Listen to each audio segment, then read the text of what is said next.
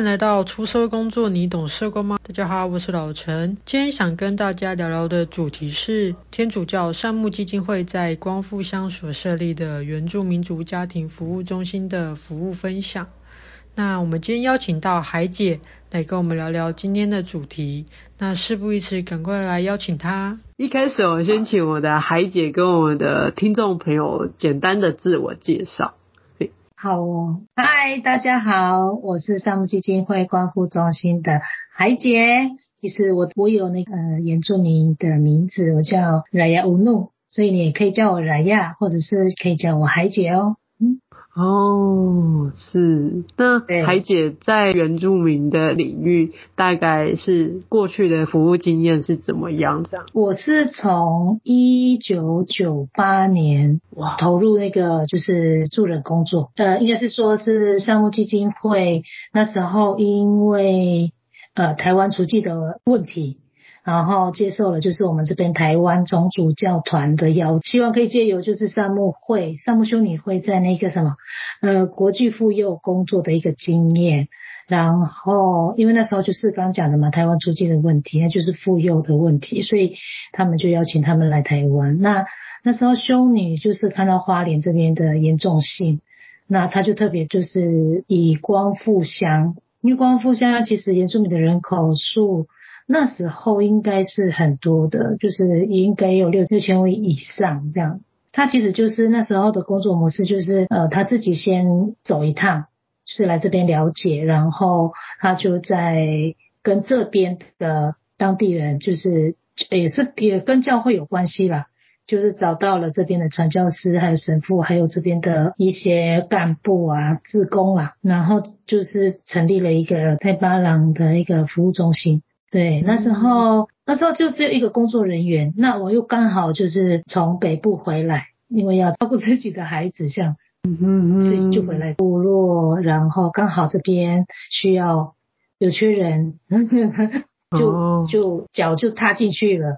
所以当时我并不是本科系毕业，我那时候也只有高中毕业，所以也就担任那个就是有点像辅导员的工作，嗯，对，就是那个。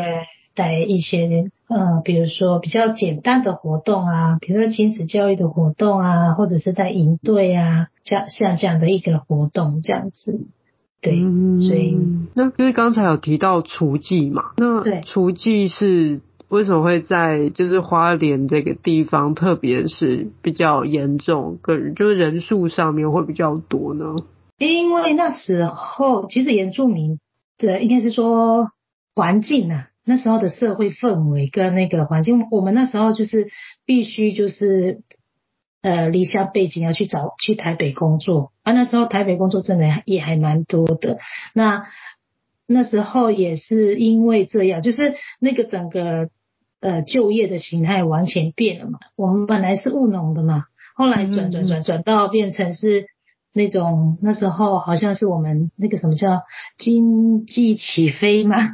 哦，是。对对，然后呢，但是呢，有一些家庭是没有办法适，他是适应不良的，就是在那个转换的过程里面，所以有很多当然就没有办法在这个呃时间的轨道里面，就是很顺利的找到工作。那有些人没有办法找到工作的，嗯、那有些。就就成为了人口贩运的的那个对象，哦，对，他是对对目标，他就会去，就是在一去部落里面就会跟你讲说，哎，我们那边有好的工作啊，然后就是可以可以一起过去这样子，所以有时候就是一票一票的孩子跟着上去，那但是并不是做工作，那有些父母是因为家庭可能经济真的就是。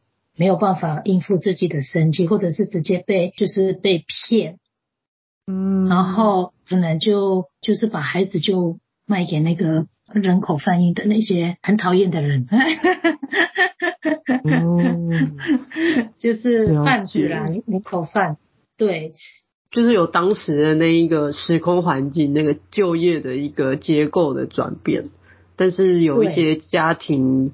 可能或者是那个小孩，可能就是因为同才关系，可能就是就了解到这个资讯，或者是有心人士，就是人口贩卖的一个集团，然后就对，就就去。就好比现在，嗯，现在那个柬埔寨这样子的问题。哦，了解了解。对对对，因为那时候其实我们资讯的那个透明度是不高的，那大部分都是我只要抓抓到一个，就是可能部落里面很重要的一个人物，有可能就会整整个影响整个部落这样。哦，所以为什么那时候很多被贩卖的少女啊，会会比较很严重，原因也是在这边，因为大部分都是熟悉的人，哦，熟悉的人把孩子带走了，嗯，对，就戒心也会比较低一点，那就想说是熟悉的人，然后就可能就被骗了这样，对，哦，嗯，所以我记得那时候好像还有一个运动。可能要去翻一下历史文献，就是为了要救这这群孩子们。其实也，我们那时候有一个呃社会运动的一个呃原住民，哎，我有点忘记他的名字。我觉得这个也可能要翻一下，也特别为这件事情就是走上街头，嗯，也就是去那时候也是呃就是去发声，好像就。就发生，对对对，然后对他们发声，然后就好像就成立了什么什么法啊，哈哈哈，这个可能要再去要聊那个历史脉络的话，可能要再翻一下东，翻一下资料。对，没关系，也就帮大家科普一下，就是大概那个起源是怎么样的。那个、对对对对，是这是这样子的。那当初善牧怎么会想要投入在这个原民的工作呢？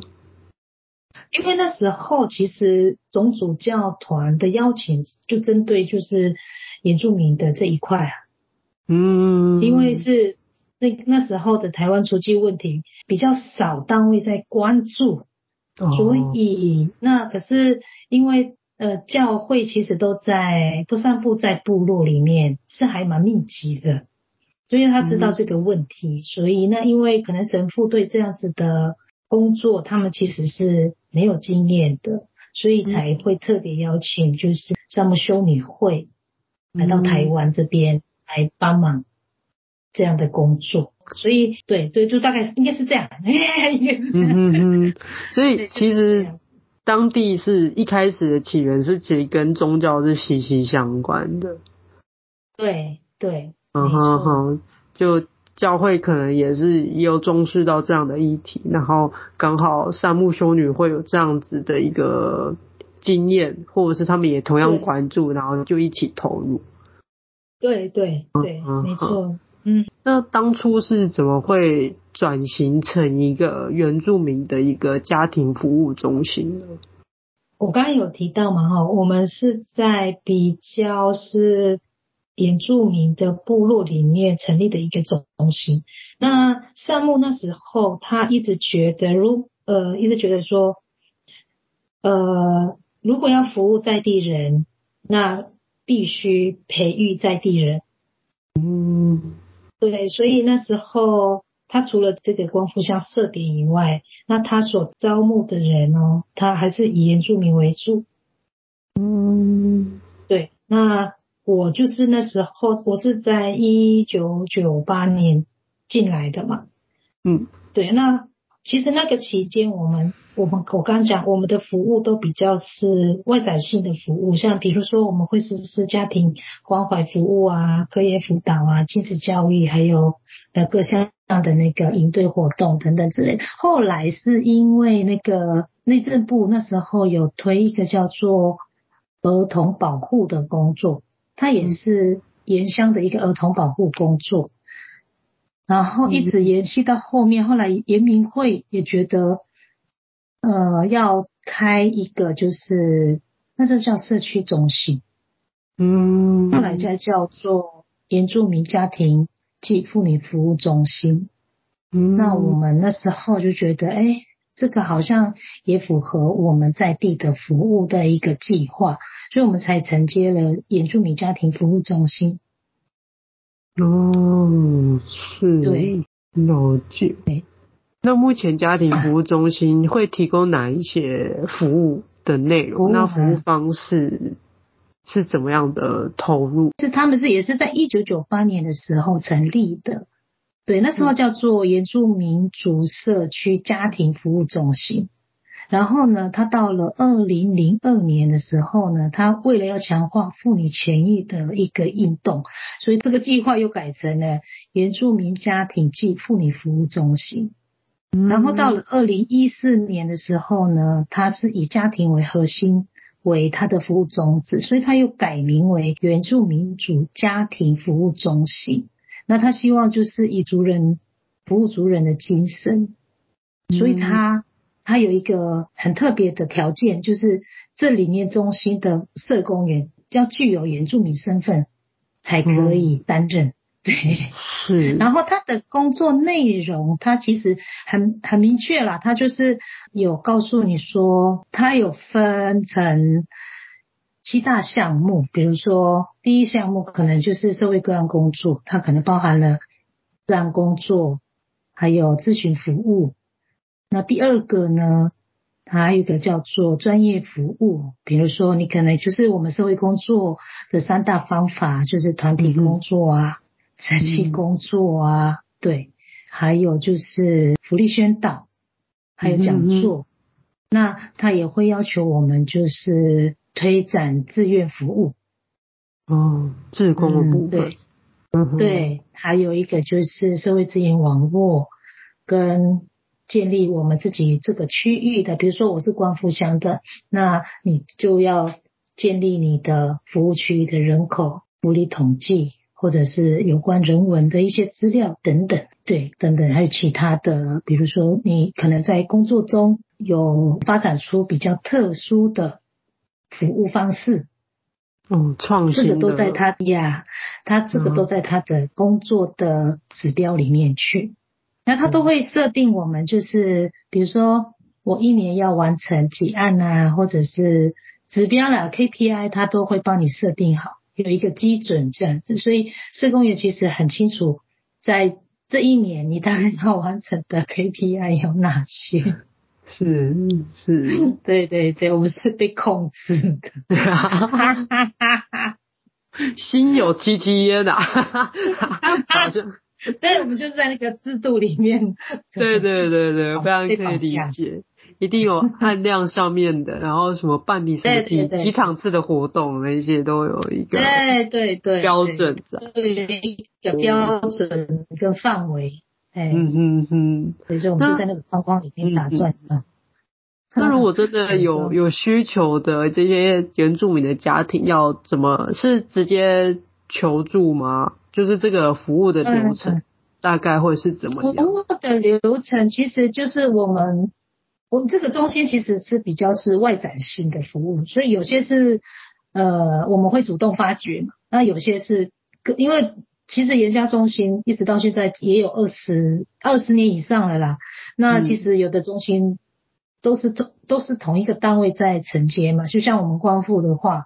都是善牧在接，那其实，在部落里面的熟悉度是够的，所以有些族人是会直接来中心咨询的。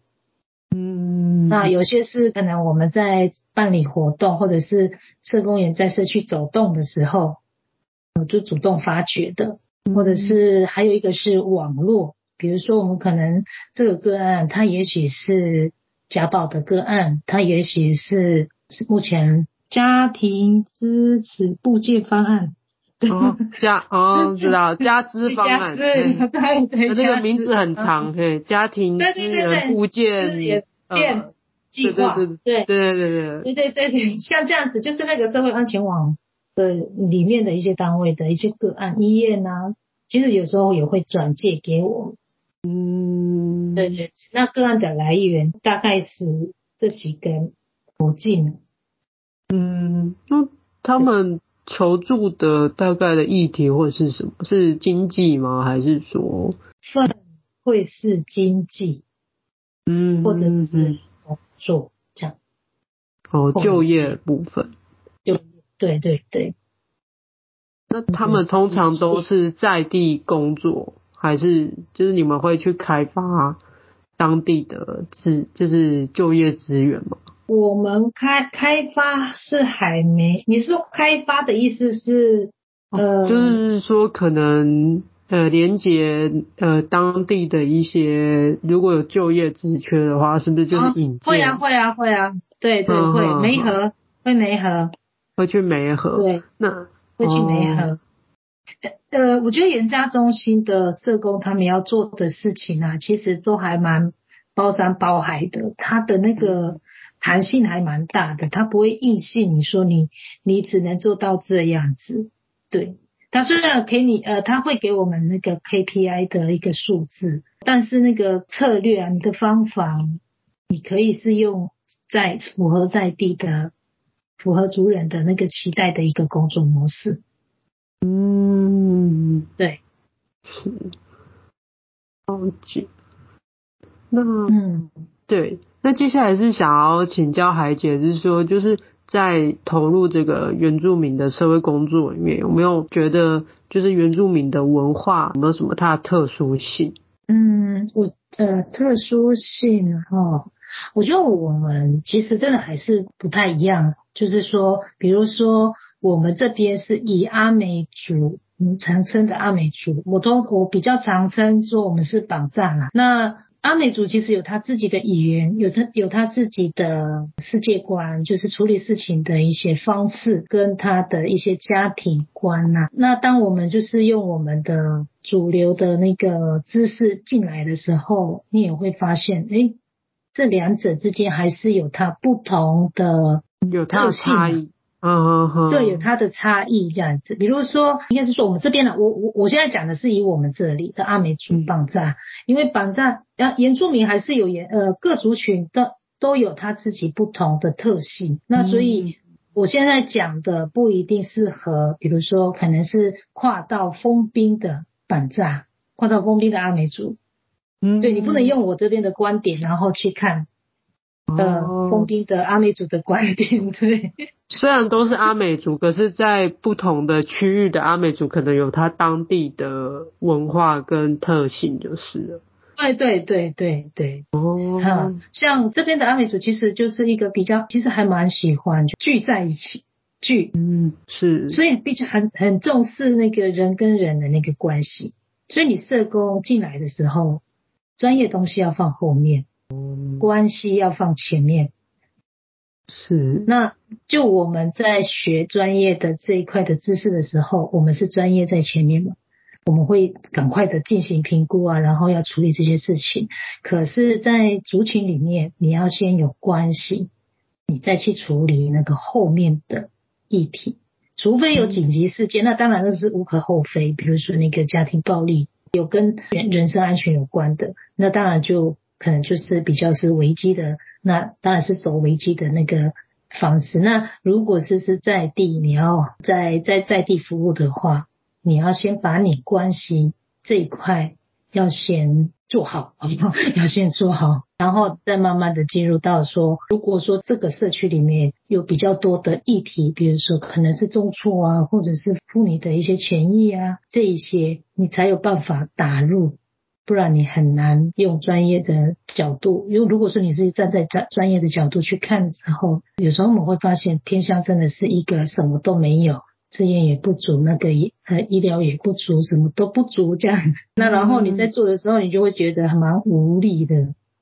对，那如果说你是用好，那我进来的时候，好好的把这个关系建立起来，就是你的关系不是因为为个案服务，而是要为整个部落服务的时候，你的关系不是只建立在某人的身上，那是你要开始培养你的每一个每一区都有一个重要关系人这样子，然后那你这样在服务的时候，其实是是呃顺畅的，嗯，对，因为。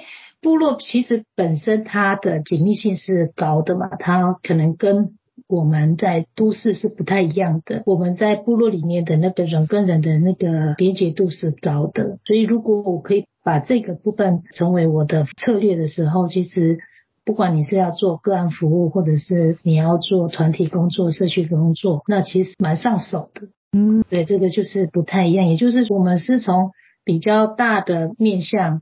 再慢慢进入到核心，那一般专业的服务是从个人再慢慢的延伸到外面。你们？你你这样有那个图吗？是是是，有图像有图像 有图像啊。嗯嗯嗯，那刚才有提到说阿美族可能他的一个家庭观跟他对于世界观是有有有一些不一样的，嗯、是吗？对，这个部分对是有哪一些的差异？嗯，比如说在我们所学到的知识里面呢、啊，所伦理里面，他会告诉你说，个案送的东西不能收，对吗？嗯，对对。可是你不收，那你有一天你走在路上的时候，你觉得个案会怎么看你？所以就会直接把门锁关起来咯。哦，觉得你。就是没有好客，是不够友善啊，不够友善。对啊，这个就是送礼，对我们在我们的社会里面，它其实是一个礼尚往来嘛。嗯嗯，对对对，但就是你还是要评估说这个东西的那个价值。但是，一般你服务的个案，他不可能送你黄金啊，也不会送钱给你。嗯，所以，所以我觉得是蛮不一样的，就是我们在服务的那个。环境是不同的，我们的社会是比较是分享跟互助，嗯，对，所以我刚刚前面一直在强调说，你要把你在这边原住民关系这一块是比较重要的，你怎么跟这个部落建立关系？嗯，对，他蛮重视人际关系，对，如果在部落里面的人际关系不是很好的时候，就很难。很难融入跟去工作，对，哎，就很难有跟族人就是获得一些共识什么的。嗯，那如果在部落里面，主要的那个 key person，就是说，如果真的要从一个外人要打入这样子的一个族群，是要找哪一个人呢？我觉得不特别是找哪一个人哦，就是我我讲一个好了，就是我们会常讲，我们是在部落里面工作的人。那部落的意思其实是就是围栏里面的人，蓝蓝山，嗯，就是他，就是我们早期在还没有有自己的社会以前啊，我们是一群人会一起共同生活。那共同生活的时候呢，我们会盖一个叫做阿拉旺的，阿拉旺是一个有点像那个我们不是打仗的时候不是都会盖一个就是瞭望台吗？嗯嗯嗯，有有吗？有哈。那我们其实早期也有。那我们会把它盖在我们这个部落的四周，四四面这样子。然后，那其实就是把大家圈在里面，就是我是部落里面的人。那你在里面的话，就是受这个阿拉旺的保护，就是一起被保护这样子。所以今天呃，把这样子的一个传统知识拉到我们现在的话，其实你今天到部落里面工作，那你是要守护这一群人，对吗？嗯，对，所以你才会进来。那你进来，你势必要把自己是当做是圈内人，你不能把自己当做是圈外人，所以你要把自己变成是部落里面的一份子。那你可以参与部落里面的各种形式的活动，你要从这边开始。比如说，可能这个部落里面有一些年纪的活动，那里面也一定会有一些分工，一定有一些工作跟需要被分工的。那你有没有办法打入这个组织？这个，对对对，或者是某一个协会，或者是某一个，就是这个部落里面的一些文化的脉络里面的一些仪式。你要变成你，你就是要生活在那个当中，你不能把自己抽离，对，你不能就是用你呃社工员的身份进去。那你这样进去的话，大家其实在看你的时候，也是把你当圈外人。嗯，你这样有懂意思吗？嗯哼，就是入境随俗啦，就是要呀，对对对对，跟当地生活在一起，一起，没错。是，就是要把自己当做那个族群的一份子，才会真的为族群的着想，而不是为自己想做的事情出发。没错，对，就是这样。嗯，解释的非常好。是 是是。对，因为像我啊，我因为我也不是本地人，嗯，我不是就是光复乡的，我是因我是海线的阿美族，是嫁到这边来，嫁到这个。我先生这个部落里面了，所以我其实一开始的时候，其实我不是用我的名字，诶，我都都用我公公的名字打天下。可以这样子。例如说，对，你你就你看，你看就在自我介绍的时候，你要把你的名字先放在后面，你可能跟他讲说，呃，我是那个呃谁谁谁的媳妇。然后我是从哪里来的，有没有？然后再跟他讲说我现在在干嘛，然后我打算要做什么，然后我的名字是谁，这样，就那个关系你要放在最前面，你自己要放在最后面。你在介绍的时候，你不能说啊，大家好，我是社工颜正惠美，然后怎么样怎么样讲，大家其实也记不起来，然后他记记起来的是后面，就是你你到底是谁谁家的媳妇，你原来的部落是在哪里？那如果这两个关系确认好之后呢，他才会把你当做是自己人。那如果这两个关系没有确认好呢，他其实就还是在看你，打算怎么进来这个部落？你这样有懂吗？嗯，这个举例非常具体，他就会先 记住啊，你是谁谁谁的谁，嘿，对，他不是记你的名字，就好比我记得我在刚回来的时候，我其实在在我介绍，我其实也不太会讲。独以了，他们其实就愣在那里，因为郑惠美其实是一个汉名嘛，嗯嗯嗯，对，哦哦，你是来工作这样。那还有另外一个例子是跟我们部落的妇女，就是嗯、呃，应该是说我们在说计划的说明，那伊娜提了一个意见，他就说，你这计划应该做三年就就结束了吧？因为通常计划就是三年，是不是结束就一告一段落？嗯嗯，对，你看他们非常清楚哦，也就表示他们其实参与过很多的计划，对吗？嗯，如果另另外一个反思的话，应该是这样。然后呢，我就跟他们讲说，不会啊，我其实已经是谁的嘎拉夫，谁的媳妇了，然后我也住在这里了，我也不会跑掉啊。嗯，他们那时候才放心说，哎，对你哈，这个人不太一 样。对，就大概是这样。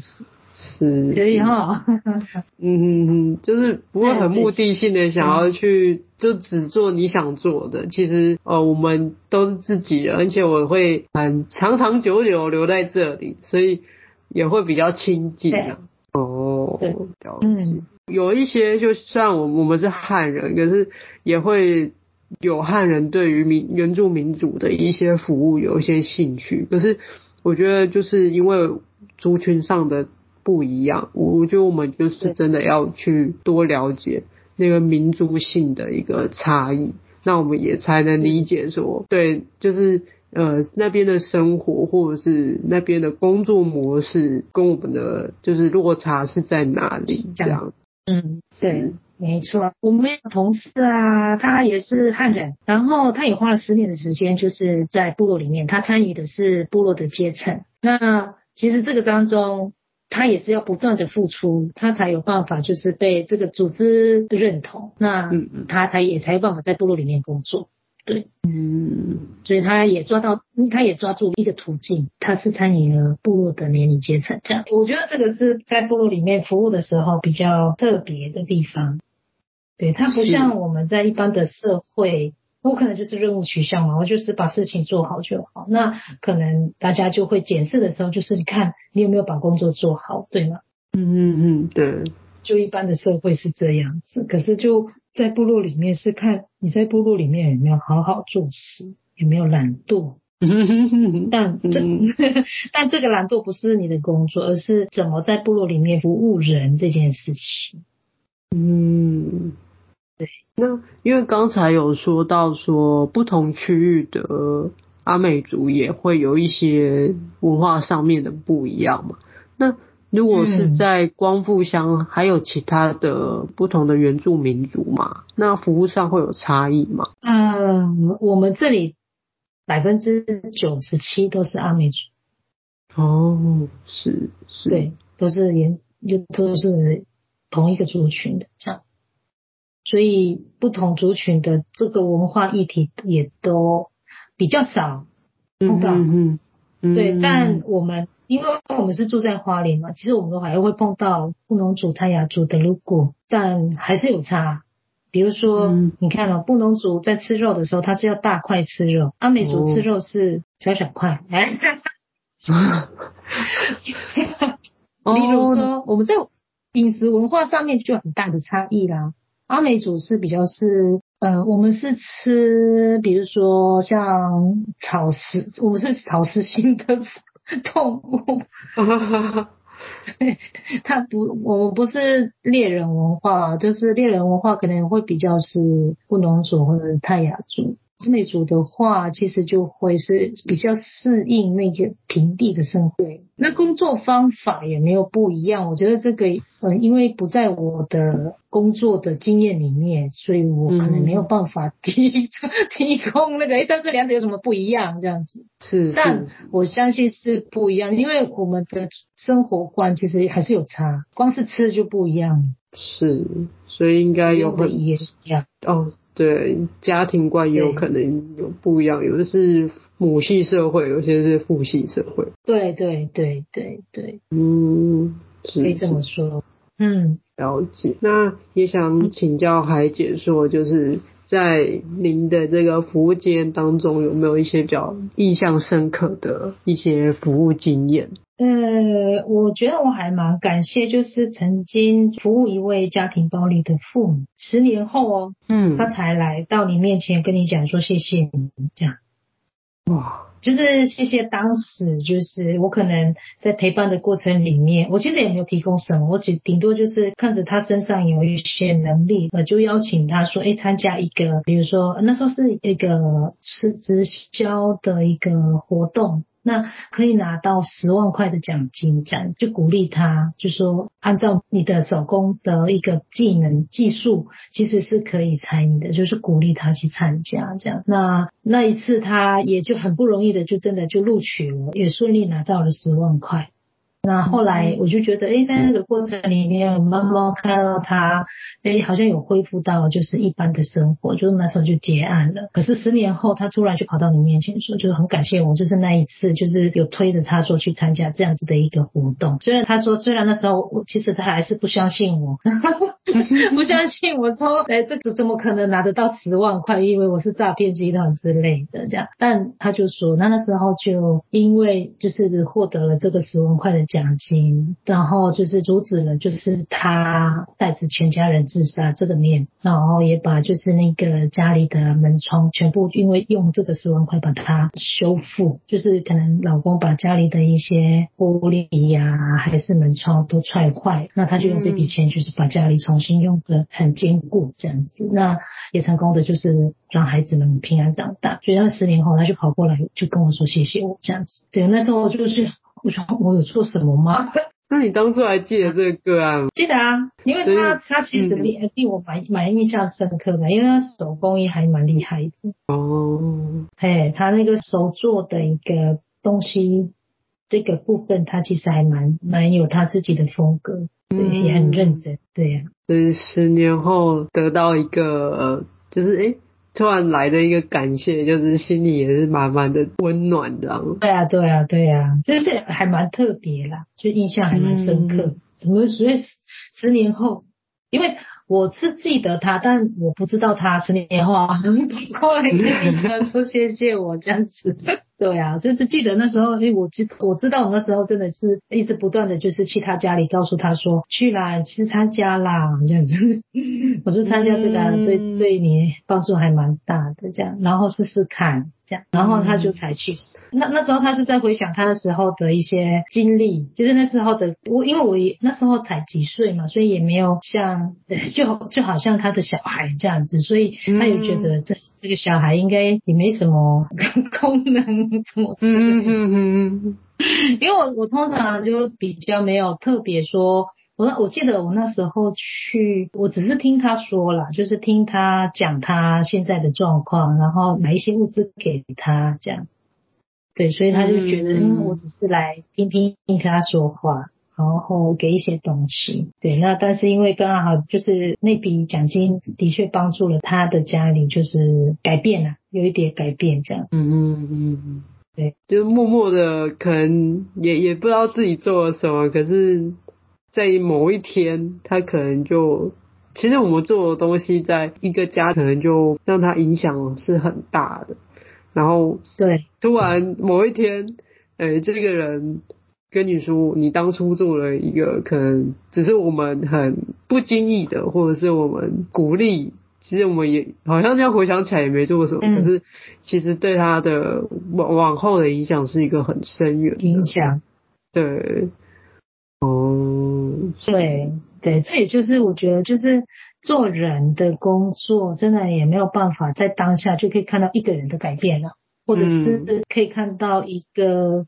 效，嗯，对，所以就比较很难用科学去量，嗯、去量，马马上去检验说，哎，对对对，哎，我们的投入就是有效果，哎，马上这个这个人马上就转变了，没那么容易，对，对，没那么容易，对啊，所以这个真的是要倡议一下，需要时间的耕耘，这样，要时间的耕耘，不是说你现在投入了之后影响就。马上就可以看到，我觉得这个真的是，哎，神都做不了了，光是小小这种眼。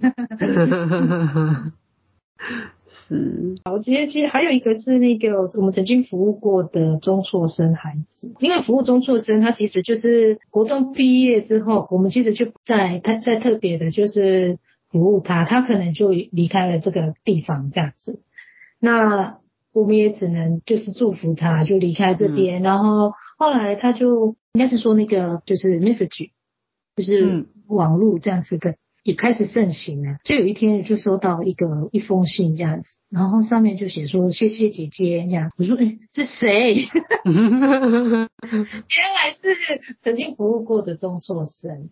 然后因为那时候一直鼓励他，就是回到学校，回到学校把国中生的。学历读完这样子，哎、嗯，后来他其实就就先在外面晃了一下，就是找工作做做做，做到后面他他还是鼓起勇气，就是在把国中的学历读完，对，然后后来他就真的把它读完了，可能后来的发展也让他觉得，哎，有读完国中的学历之后，其实在工作上面可能对他帮助也蛮大的，所以他就。回过头就是该再跟你说谢谢这样子，我觉得这也是另外一个，我觉得青少年的一个服务很重要的一个陪伴吧。对，那虽然说那个陪伴没有办法就是很快的影响他，但是他还会回过头感谢你这样子。原来这个这个是另外一个，那其他很多，我觉得还蛮多啦，印象深刻的一些案例，嗯哼，可能要讲要讲很多。了解了解，好，那最后也因为刚才有提到说，在部落可能有一些资源相对会比较，可能我们就会觉得不太够。那其实。嗯很有仰赖我们，就是去连接或者是去开发在地的资源。那就是海姐是在部落是怎么去连接这样子，或者是开发？那那跟这些资源是如何合作的？我觉得就是呃，刚刚刚我们其实也大概有提到了啦，就是你要把自己变成是圈内的里面的人。嗯、那其实，在应用这些资源的时候啊，就会比较可以互相帮忙。因为就是像前面提到的，我们其实是一个互相帮助，我们是互助的一个社会。所以我今天如果我有需求的时候，我看到你，你在帮我，那后面如果我有需要的时候，我可以就是再跟他说，哦，我需要你的帮忙，那他其实也会义无反顾的，就是来帮你这样。对，那早期我其实也也在很深刻啦，就是有关系就是没有关系，没有关系就有关系。嗯、这一段话，对对对，就是你如果真的就是在别人需要帮忙的时候，你跟他发生了建，你跟他建立了关系，那这个关系其实是跟你是你到后面你需要需要大家的帮忙的时候，大家都会。没有关系，我会我会来帮你，有没有？嗯。但是如果你今天，呃，人家需要你帮忙的时候，你一副就是专业的态度，哦，戒心还是什么什么之类的，你可能没有拿捏好，那到时候你需要他们帮忙的时候，这一层关系可能就真的有关系了，他们可能就不会来 帮你了。嗯嗯嗯，对对对，所以在地的资源其实也是在这个互助的过程中慢慢长出来的。对对对，嗯、呃，像我们在这两年不是疫情吗？嗯嗯，疫情疫情，然后那你也会发现有很多的资源是进不来的。再来就是人跟人之间是阻断的，嗯、那这时候你就必须要靠在地资源，那也必须靠你平时有没有好好的跟这些资源工作，一起合作。对，所以我们那时候其实有开发一个叫做上木平安乡的一个服务。那这个服务就是我们那时候就把那个在地的小农啊，还有平时的小吃店，或者是地方的小商店、杂货店、槟榔摊，或者是手作的一些呃达人啊，我就把它串起来，然后告诉他们说，呃，在疫情期间，我们有看到一些，比如说。政策上面，那时候政府有推一个，就是针对高中以下，他不是会发放那个补贴金吗？高中跟国中，你必须是身心障碍才有办法领，但一般生就没有。可是，一般生他并没有在学校，他也是回家，回家一样就是吃爸妈的，嗯，开支呢。嗯嗯，就是爸妈还是要负担孩子们在家里的一些生活开支嘛。是，可是政府这边好像没有看到这一块，所以一般的家庭的开支在那时候相对是增加的。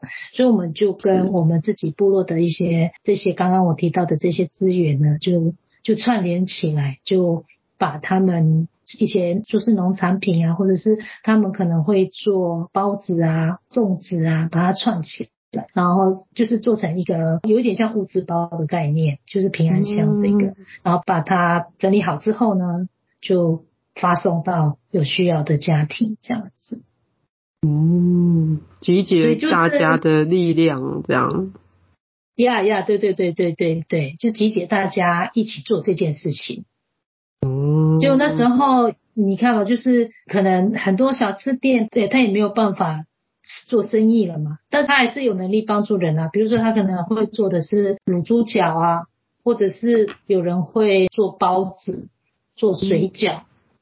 嗯，哦，或者是有些像我们部落的妈妈，她会种菜，那有多的菜，那我们就拿出来，然后就一起把它组装成一个平安箱，然后就分送到这个期间，他可能家里是比较没有收入，没有那么高的，或者是父母亲可能这期间他也没办法工作的这样的一个家庭，我们就提供给他。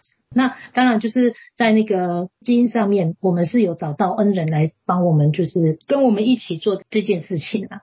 嗯，对，啊，只是说在地资源就要看我们平时有没有去经营、去经营。对对，没错。平安乡就是一个大家一起投入，然后度过比较不容易的时期。对对。好，最后也想问海姐，就是您投入这个原住民的社会工作经验中，有没有一些对于自身很有回馈的一些想法，或者是有没有想要，就是说这个经验带给你自己的一些启发有什么？这样，我们这两年呢、嗯，就一直就是在推动一个叫做人权模式的工作方法。嗯哼，那我觉得这个真的是一个有一点就是颠覆了我们早期的一个工作的模式，因为我们会把人看成是我们的服务对象，然后我们就会直接把它视为一个就是可能他是弱势啊，他是没有能力的人啊，他是什么这样子，然后他我们很容易把人标签。那但是一标签下去之后，我们就会发现。那个资源统统都都不够，嗯哼哼，然后就一直想要说把资源赶快投入到他身上，然后让他赶快好起来。那很多时候都是我们一厢情愿的，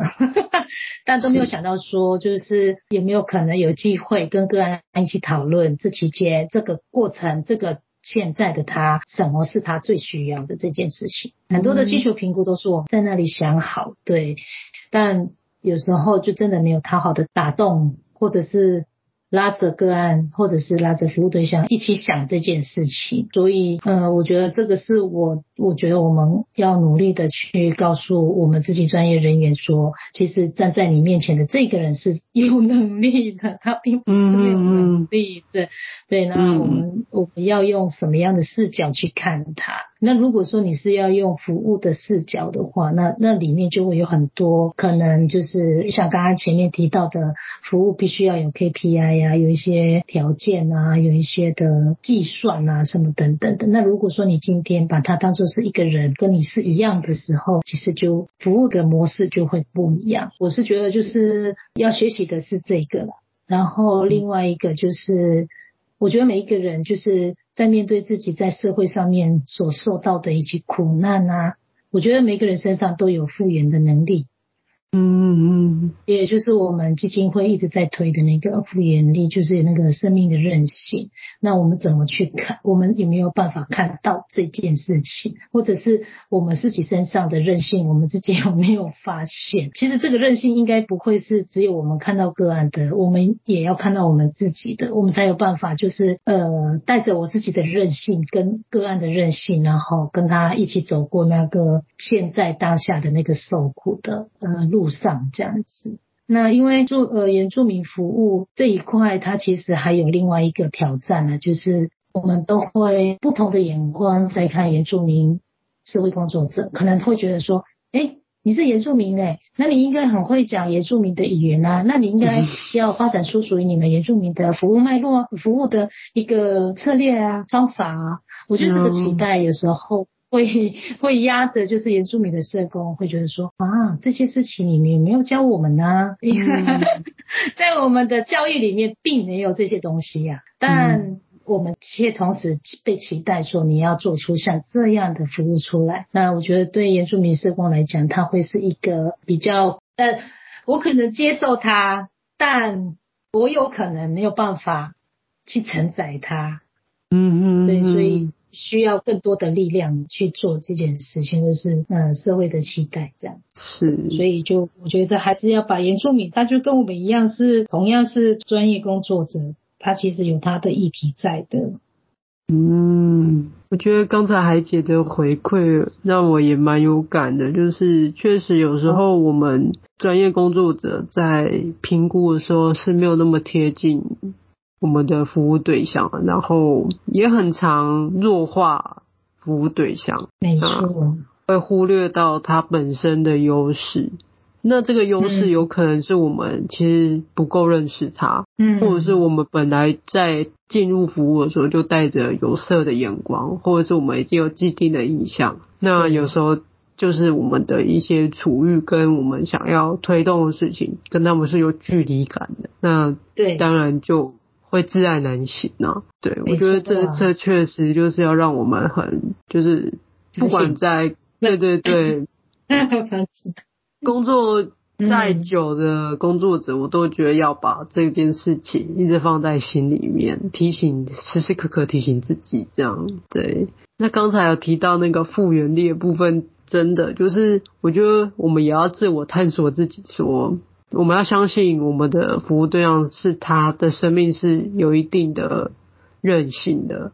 那我们自己有没有探索自己的韧性在哪里？嗯嗯、对，我觉得反而我们很常可能我们受到的教育是啊，看到个案他的一些韧性可能是在哪里，然后我们要相信他会有找到自己改变的方式。嗯、对，嗯、但是呃，回到我们自己本身。我们好像比较少探索自己，或者是关注到自己专业人员本身。对，我觉得这是没错。对对对，我觉得确实这个也是蛮提醒我自己的。嘿。嗯，那对，没错，这位工作者还是要回到自己身上哦。对对，才可以走得久，然后你服务也不会觉得到了一个很限制的时候就崩 out，就是可能就离开了。我觉得会是必须要回到自己，关注自己，照顾自己。对。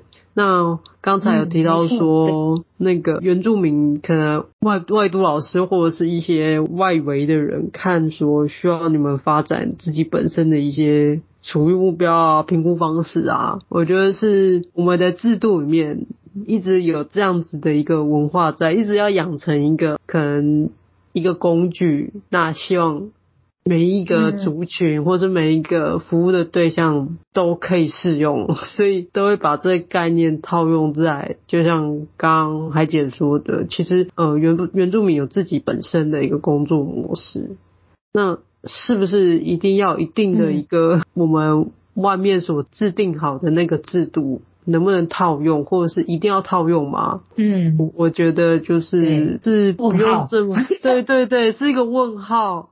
就是大家都有没有一定的一个规定，或者是一定怎么样比较好，或是一定要怎么做？我们，对，我觉得社会工作的比较说是艺术的地方也是在这边啊，就是这边有他自己的对个别化跟差异性，是在每一个族群身上会有不一样的发展。是啊。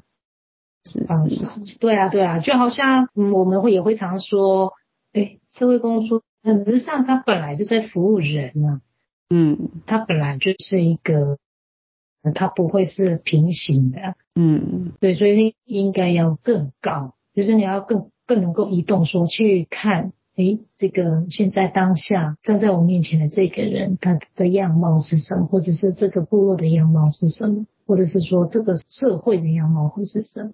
对吗？我们会是这样看，嗯、对，它不会是平面的。对，就思维没那么平面呐、啊，没那么单一直向。单，对对对，所以服务提供应该也会是这样，就不会只是呃计划说这样，那我们就只能做这样。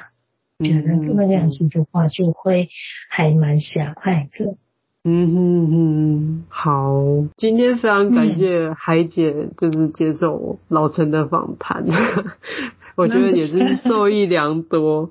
那我们今天的访谈就到这边，真好，好谢谢海姐，谢谢大家，谢谢谢谢老陈，好，也谢谢线上的朋友。